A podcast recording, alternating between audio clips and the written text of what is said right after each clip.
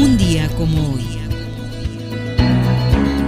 Primero de diciembre es Día Mundial de la Lucha contra el SIDA. Se conmemoró por primera vez el primero de diciembre de 1988. Se eligió la fecha del primero de diciembre por cuestiones de impacto mediático. Desde entonces el SIDA ha matado a más de 25 millones de personas en todo el planeta, lo que la hace una de las epidemias más destructivas registradas en la historia. A pesar de que existe un mayor acceso y se ha mejorado el tratamiento antirretroviral y el cuidado médico en muchas regiones del mundo, la epidemia de SIDA costó aproximadamente 3.1 millones, entre 2.8 y 3.6 millones de vidas solo en el año 2005, de las cuales 0.57 millones eran niños. Según Unicida, la estrategia de respuesta rápida incluye inversiones anticipadas, centrarse en los lugares, poblaciones y programas que tienen mayor impacto, catalizar la innovación para la gente que más lo necesita, involucrar a líderes locales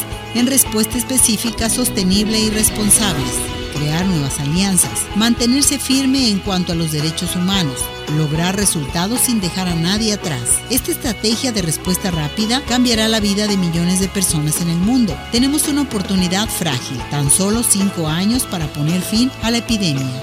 Revive los hechos, conoce más en Arriba Corazones.